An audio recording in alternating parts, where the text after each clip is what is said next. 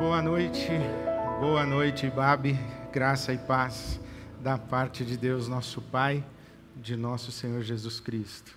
Você que está aqui nessa noite chuvosa de domingo e você que nos acompanha de casa ou onde você estiver e quando você estiver, que a boa mão de Deus alcance você.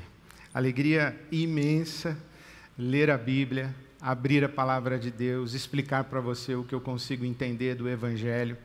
Isso é um privilégio maravilhoso. É um privilégio maravilhoso. E eu quero ler com você hoje à noite o Evangelho de Mateus. Evangelho de Mateus, o capítulo 11. Nós já começamos a ler esta porção da palavra de Deus, esse ensinamento de Jesus no domingo passado. Pretendo ficar aqui pelo menos hoje mais dois domingos lendo Mateus capítulo 11. No versículo 28, quando Jesus diz: Venham a mim todos os que estão cansados e sobrecarregados, e eu lhes darei descanso.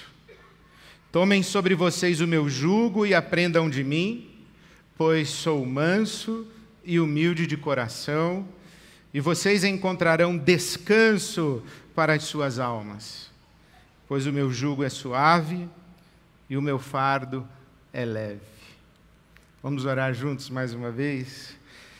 Jesus, obrigado por estar conosco, em nós, sobre nós. Pedimos-te que, pelo teu Espírito Santo, recebamos a tua palavra bendita, que ela produza fruto no nosso coração e vá no mais fundo de nós, para nos revelar a ti mesmo e trazer o melhor de nós pela tua graça. Pedimos-te assim, confiados no teu amor e na tua bondade. Amém. Venham a mim todos os que estão cansados e sobrecarregados. Tomem sobre vocês o meu jugo, porque o meu jugo é suave e o meu fardo é leve. Jugo aqui neste evangelho é uma referência aos mandamentos, aos mandamentos divinos. E não apenas uma referência aos mandamentos divinos, porque se dizia que as pessoas que se colocavam sob os mandamentos de Deus expressos na lei de Moisés, na Torá, se colocavam sob o jugo da Torá.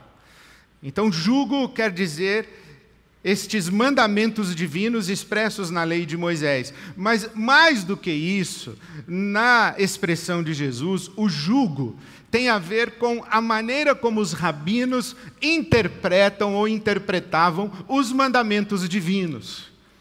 Na época de Jesus e ainda hoje, os rabinos se dedicavam, se dedicam a interpretar a Torá, a lei de Moisés. A Torá, você sabe, são os primeiros cinco é, livros da Bíblia Sagrada: Gênesis, Êxodo, Levíticos, Números e Deuteronômios. E Deuteronômio. A Torá é esta porção da palavra de Deus que nós costumamos chamar de lei de Moisés, onde estão reveladas as prescrições divinas. E os rabinos se dedicavam a interpretar esses mandamentos e, e a esclarecer e explicar como que as pessoas poderiam colocar em prática os mandamentos. Os mandamentos divinos como um caminho de vida, um caminho para uma vida digna, para uma vida saudável, uma vida sustentável, uma vida de prosperidade, uma vida de saúde integral, uma vida de alegria ou, na linguagem contemporânea, uma vida feliz. Esses mandamentos de Deus eram um jugo e a interpretação dos rabinos era um jugo também. Jesus diz: Olha, eu também tenho meu jugo. Eu também tenho um jugo para colocar sobre vocês, mas o meu jugo é suave e o meu fardo é leve. Dessas palavras de Jesus, o meu jugo é suave e o meu fardo é leve, cria-se uma certa compreensão de que andar com Jesus é fácil. Andar com Jesus é leve. Andar com Jesus é tranquilo, andar com Jesus é de boas. Difícil é ser judeu, difícil é ser muçulmano, mas ser cristão é de boa.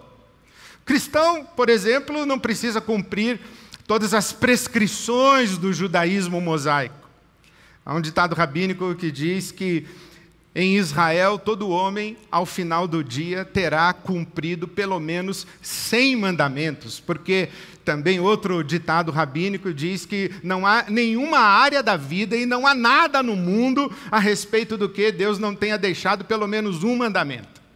Tem mandamento para dieta, o que você pode comer, o que não pode comer, que tipo de animal você pode comer, que tipo de animal você não pode comer, como você deve abater o animal, como você deve cozinhar o animal, que tipo de alimento você pode misturar, não pode misturar, que tipo de tecido você pode usar, que tipo de, de, de roupa você pode fazer, com que tipo de tecido você pode misturar e não pode misturar. Tem mandamento para o seu dinheiro, se você pode emprestar dinheiro, se não pode emprestar, se você você pode cobrar juro, de quem você pode cobrar juro e de quem você não pode cobrar juro. Tem mandamento a respeito de ofertas para Deus em relação aos seus pecados. Que tipo de pecado? Para cada tipo de pecado, uma oferta.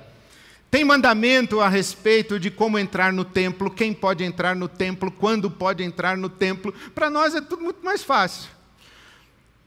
Por exemplo, você vê na tradição muçulmana, islâmica, eles oram cinco vezes ao dia, colocam o seu tapete, curvam-se ao chão na direção de Meca.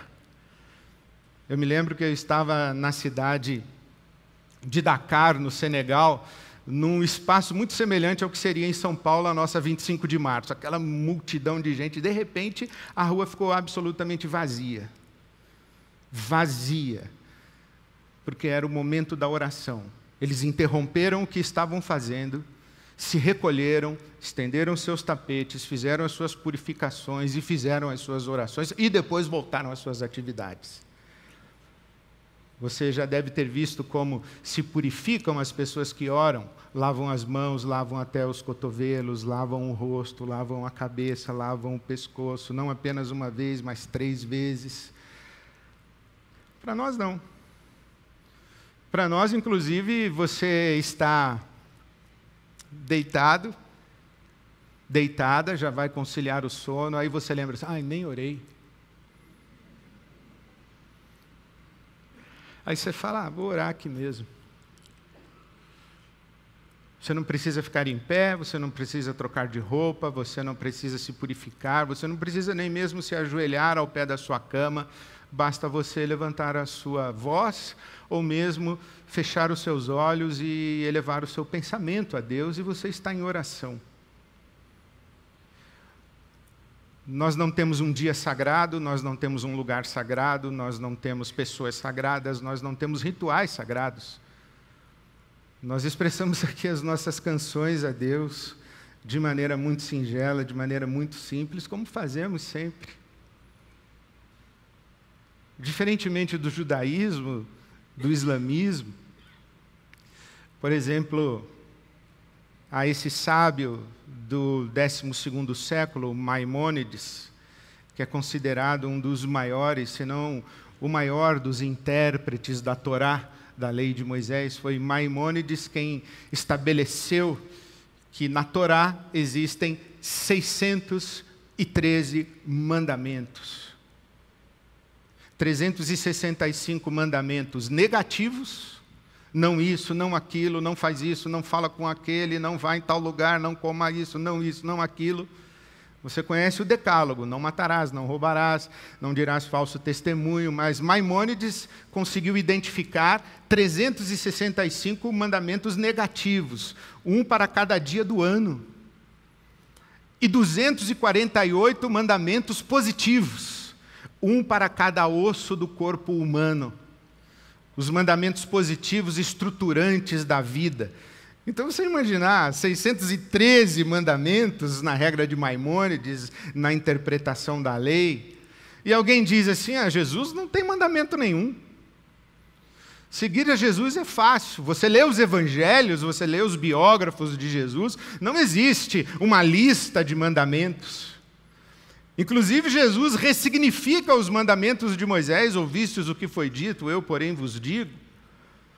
Jesus tem quase nenhum mandamento. Aliás, alguém perguntou a Jesus a respeito dos mandamentos, ele disse: Olha, na verdade, somente dois: amar a Deus sobre todas as coisas e ao próximo como a si mesmo. Depois, ao final, já antes da sua morte, na, na, nos últimos dias antes da sua morte, conversando com os seus discípulos, é que Jesus diz: Um novo mandamento eu dou a vocês.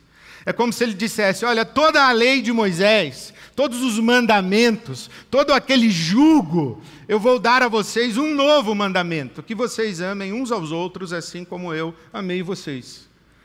É como se Jesus pegasse todos os mandamentos e reduzisse a dois: amar a Deus e amar ao próximo.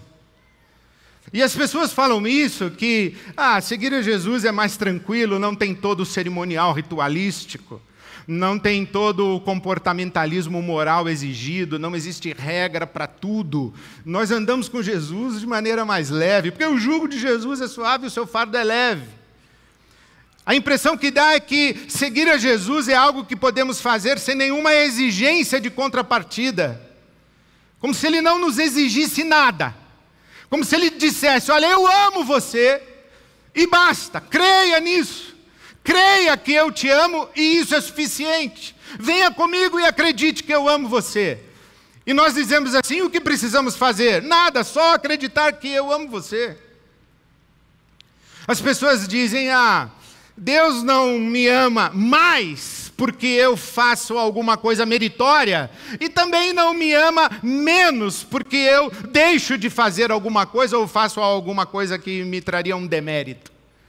Não há nada que eu possa fazer para Deus me amar mais, e não há nada que eu possa fazer para Deus me amar menos. Então, tanto faz a maneira que eu vivo, se eu faço ou deixo de fazer, porque o amor de Deus continua o mesmo. Inclusive, Deus me trata a partir não dos meus méritos e deméritos, mas a partir da sua graça. Graça é favor imerecido. Graça é aquilo que Deus nos concede sem levar em consideração se merecemos ou não merecemos. Aliás, graça é a disposição de Deus em nos abençoar, mesmo ciente de que não merecemos. Por isso que Jesus diz que, que Deus faz o sol brilhar e a chuva cair sobre bons e maus, justos e injustos. Alguém, inclusive, diz: Deus perdoa sempre. O ofício de Deus é perdoar. Tudo isso é verdade. Deus ama você. Não há nada que você possa fazer para Deus amar você mais do que Ele ama, nem nada que você possa fazer para Deus amar você menos do que Ele ama. Tudo que você recebe de Deus não é porque você merece ou deixou de merecer, é por causa da boa vontade, da, da elegante boa vontade de Deus em relação a você e a mim. Isso se chama graça. E sim, é verdade que Deus nos perdoa sempre. E então, a partir desta compreensão, nós vamos desenvolvendo a ideia e a noção de que nós podemos seguir a Jesus de qualquer jeito, que Jesus não faz exigências para nós, e que tanto faz a maneira como vivemos.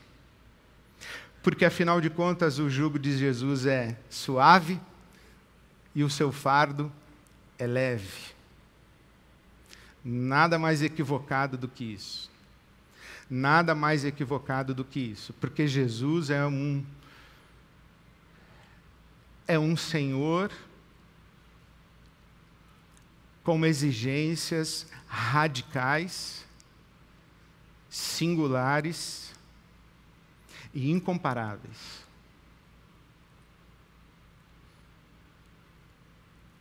Jesus, por exemplo, contou a parábola da pérola de grande valor. Um comerciante de pérolas encontrou uma pérola de grande valor, passou a sonhar com ela, idealizá-la, desejá-la, ficou obcecado por ela aquela pérola de grande valor e foi, vendeu tudo o que possuía, vendeu tudo o que possuía para adquirir a pérola de grande valor. E Jesus diz: o reino dos céus é como uma pérola de grande valor que um comerciante adquiriu, tendo vendido tudo quanto possuía. Jesus contou a parábola de um tesouro escondido no campo. Era comum naquela época que as famílias enterrassem os seus tesouros para esconder os seus tesouros dos ladrões, dos invasores, dos exércitos inimigos que tomavam posse das terras. E então alguém comprou um campo, e tendo comprado um campo, ou tendo achado um tesouro no campo, enterrou novamente o tesouro e foi lá e comprou o campo. Pagou pelo campo e levou o tesouro. De onde os teólogos tiraram a noção de que a salvação, a relação com Deus, é pela graça. A experiência do amor de Deus por nós não nos exige nada, mas o discipulado custa tudo que temos. Seguir a Jesus é algo que só é possível quando nós abrimos mão de tudo por Ele. Por isso é que aquele, aquele homem rico que disse que cumpria todos os mandamentos, Jesus diz: Não me impressiono com você, meu jovem. Uma coisa te falta: vende tudo que você tem, distribua aos pobres, e então venha me seguir. Porque andar comigo não é algo possível para quem cumpre mandamentos, para quem se comporta de determinada maneira andar comigo só é possível quando esse alguém que quer andar comigo faz de mim o seu tudo. E quando esse alguém que quer andar comigo está disposto a abrir mão de tudo por amor a mim. Foi isso que o apóstolo Paulo disse para nós. Ele disse: Tudo aquilo que eu sei, que eu tenho, tudo aquilo que é riqueza para mim, eu considero como esterco para ganhar a Cristo. Então alguém vai dizer que Jesus não nos exige nada? Que o seu jugo é suave e seu fardo é leve porque ele não é um Deus exigente? Porque nós podemos segui-lo de boas? Não, ele exige sim. A mulher que veio conversar com ele, dizendo: Vejo que você é profeta. Ele diz: Senhora, com todo respeito, traga o seu marido. Não, eu queria ter uma conversa teológica sobre o lugar correto da adoração, e Jesus diz: Eu não. Eu quero ter uma conversa a seu respeito. Eu quero ter uma conversa a respeito da sua profundidade. Ora, alguém vai dizer que Jesus não nos exige nada, ou que seus mandamentos eles são leves e suaves, porque de 613 ele reduziu a dois, amar a Deus e ao próximo, como tudo que Jesus exige de nós é o amor. Oi? Amor? Amar pode custar a sua vida, querida. Como disse o nosso poeta, podia ser versículo de Javan 1, 17.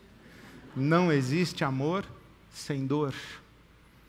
Amar dói, amar custa, amar arranca pedaço, amar custa noite de sono, amar custa joelho no chão, amar custa lágrima. Amar dói. Amar implica renúncia. Amar implica doação, autodoação. Amar. Ah, Jesus não nos exige nada, só o amor. E de fato, Santo Agostinho disse: ama e faz o que quiseres. E Paulo vai dizer que no amor não há lei. É verdade, minha filha se deixa minha neta aos meus cuidados, não precisa me entregar uma lista de pode e não pode. Eu já sei. Eu observo como a minha filha cuida da minha neta. E eu estou disposto a me dar, me doar e me sacrificar para cuidar dela. E isso não é um ato de obrigação. E não é algo que eu faço porque eu fico olhando na lista de pode e não pode que a minha filha porventura tivesse me deixado. Não, é ato de amor. E custa tudo. Então dizer que Jesus não nos pede nada, ah, só que é diferente. Inclusive a respeito dos próprios mandamentos da lei de Moisés. Se você ler Mateus capítulo 5, no Sermão do Monte, famoso, célebre Sermão da Montanha, o Sermão do Monte, Jesus diz: Ouvistes o que foi dito, eu, porém, vos digo: Não matarás. Eu, porém, vos digo: Não odeie. Não tenha ódio no seu coração. Ouvistes o que foi dito na lei: Não adulterarás. Eu, porém, digo: Tire a luxúria, a lascívia, a cobiça dos seus olhos. Jesus não é exigente? Ele é muito mais exigente do que os rabinos da sua época.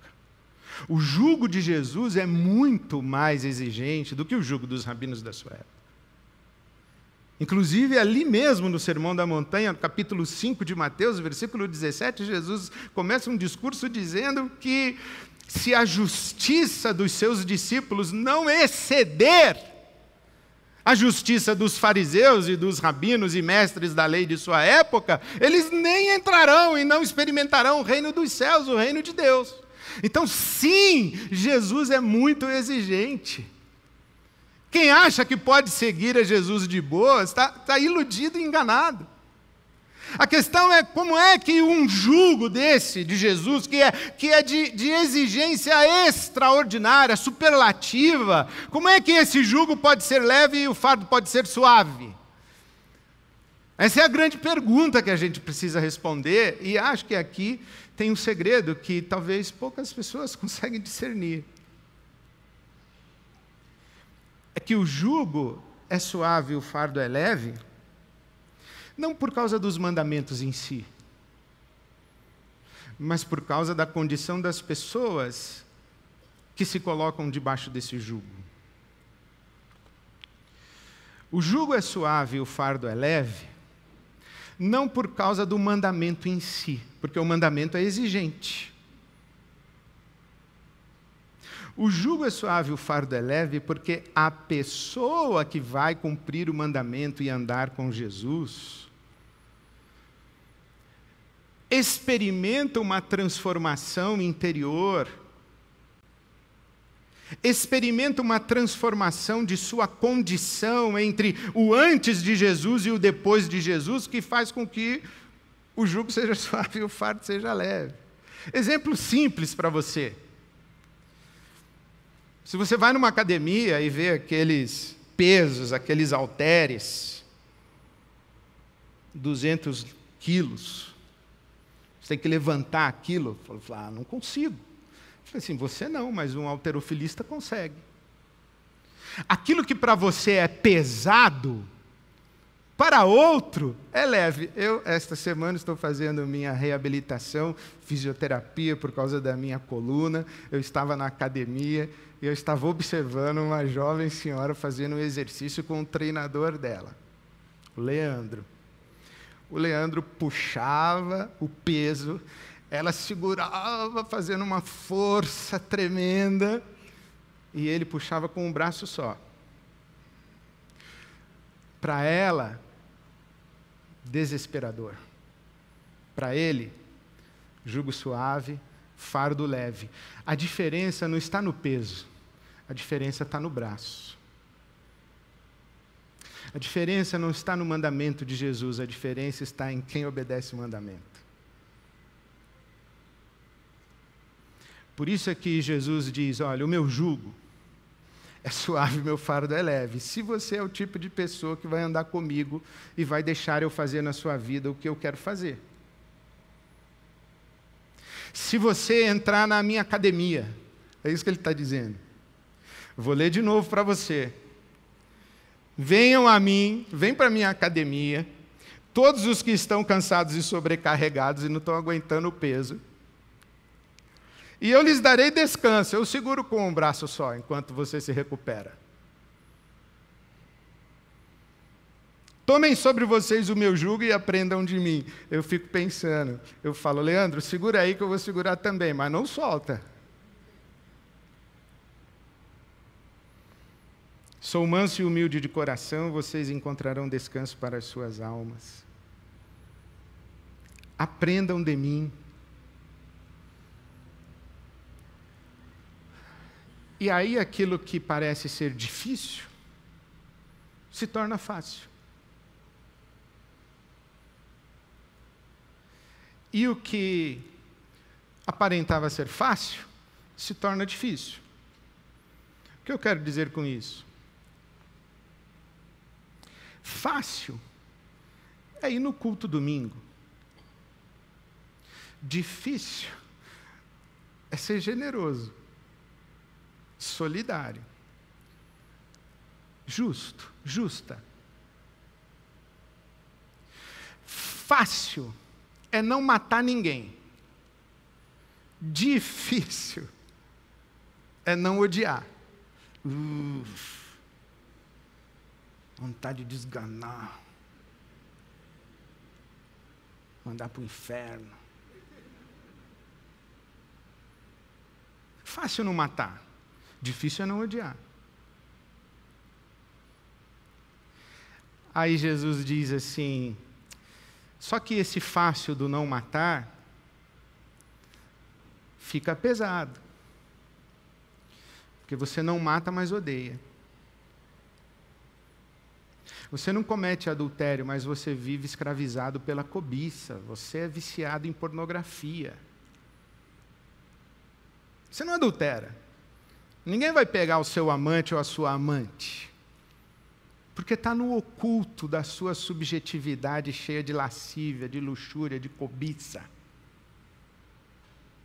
Então, o fácil, eu nunca traí minha mulher, se torna muito pesado. O fácil, eu nunca matei ninguém, mas eu convivo com ressentimento, com mágoa, desejando o mal, como diz o outro artista, que não dá para ser versículo, essa do Lulu Santos, ele que me perdoe, não desejamos mal a quase ninguém. Eu me identifico com ele, eu não desejo mal a quase ninguém, mas tem uns alguém aí que eu desejo, e isso é difícil. Desejar o mal dos outros, detestar, ter mágoa, ressentimento, nota promissória, o sujeito entra pela porta, estraga a sua festa se ela vai, você não vai, seu mundo ficou pequeno, diminuído. Aí essa vida é pesada. Aí vem Jesus e diz assim: Vem comigo, eu ensino você. Eu ensino você que o caminho do discipulado é exigente, mas é leve. Porque eu te livro disso aí tudo, dessas, dessas feridas todas aí dentro de você. Eu te curo, eu te saro, eu te restauro, eu te liberto. E aí você perdoa e vira a outra face, e você vai ver que virar a outra face é bem mais leve do que odiar, querer bater de volta. Se arrepender depois, perder seu filho porque você é pavio curto, perder seu amigo, sua amiga, porque você é sincerona. Isso aí é que é difícil. No caminho de Jesus, o fácil, que é ir no culto, se torna difícil. Porque o sujeito vai no culto, ele acha que ele é o justo, o homem de bem, mas é um arrogante, é um prepotente, julga todo mundo, condena todo mundo que não concorda com ele e não é igual a ele. Se torna uma pessoa insuportável. E Jesus diz: Olha, andar comigo não é uma questão de ir no culto fazer oração, porque dois homens foram ao templo orar. Um fez o mais difícil, dizer: Tem misericórdia de mim que eu sou pecador. Um fez o mais difícil, olhou-se no espelho, olhou-se na sua interioridade, olhou para dentro de si. É difícil perceber suas sombras, suas dores, suas carências, suas memórias, as suas feridas. Isso é difícil. Só que foi embora leve. Com Jesus, o fácil fica difícil, e o difícil fica fácil. O fácil é cumprir mandamento, só que não mexe lá dentro. Agora, difícil é passar pela experiência interior. Mas aí a vida fica fácil. Sabe por quê? Porque Jesus disse assim: que a árvore boa dá bom fruto. A árvore má dá fruto mau. Seguir a Jesus não é uma questão de produzir laranja. Seguir a Jesus é uma questão de tornar-se uma laranjeira. Você perguntar para a laranjeira, e aí, é difícil dar laranja? Fácil. Difícil é produzir jaca. Eu sou laranjeira. E aí você diz assim: é difícil repartir o que você tem? Não. Difícil para mim é ser egoísta. É difícil falar a verdade? Não. Difícil para mim é mentir, enganar os outros. Porque eu sou árvore boa. O que Jesus fala para nós é: vem comigo, eu vou transformar você na árvore certa. Vem comigo na minha academia. Eu vou dar a você músculo, eu vou dar a você potência, eu vou dar a você condição de levantar um peso que para outras pessoas é muito difícil. Para você vai ser fácil, vai ser prazeroso, porque esse jugo vai ser leve e o fardo vai ser suave. Jesus eu tenho isso para mim, é, é como o sol. E eu queria terminar encorajando você, mais uma vez, a se colocar sob o sol.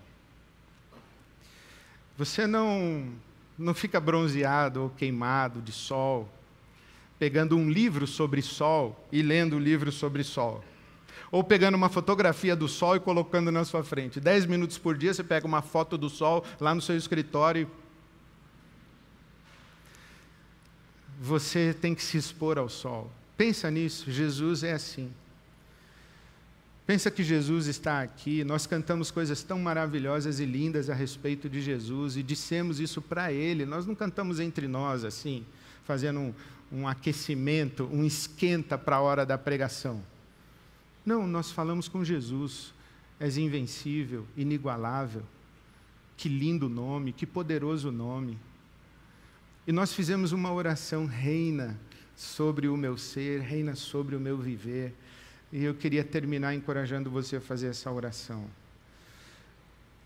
Jesus, eu sei que andar contigo é para gente grande. Andar sem ódio. Andar sem usura. Andar em justiça, andar em verdade viver sem mentira, viver sem inveja, é para gente grande. Mas eu peço que o Senhor me, me toque, e ponha a mão lá dentro de mim e me transforme no tipo de gente que consegue andar debaixo do teu jugo, experimentando esse teu jugo como um, um fardo suave um fardo leve. O Evangelho, eu insisto com você, não é uma lista de mandamentos de comportamento moral que você precisa cumprir e também uma lista de rituais que você precisa realizar durante a sua semana. O Evangelho é um caminho com Jesus. Fazer o caminho de Jesus, do jeito de Jesus, na companhia de Jesus. Isso é o Evangelho é andar com Jesus. Então eu queria convidar você a fazer essa oração. Reina, vamos ficar em pé e vamos orar juntos. Reina sobre o meu ser, sobre o meu viver, reina sobre o meu lar. És o Senhor, tu és o Senhor, o Senhor da minha vida. Então não é sobre como eu vou conseguir perdoar amanhã, não é sobre isso é o que Jesus faz na sua vida para você perdoar amanhã. Não é, pastor, eu não consigo perdoar. Não é sobre isso. A coisa mais legal que eu escuto é assim: Pastor, eu queria detestar minha cunhada, mas não consigo. Ela me dá motivo, mas eu não consigo. Eu oro para ela com compaixão. Então, isso aí é Jesus em você. Não é como é que eu vou cumprir mandamentos, é o que Jesus vai fazer na sua vida para que andar andar no caminho da justiça seja julgo suave, fardo leve. Que o Espírito de Deus traduza tudo isso para o seu coração. Amém. Amém.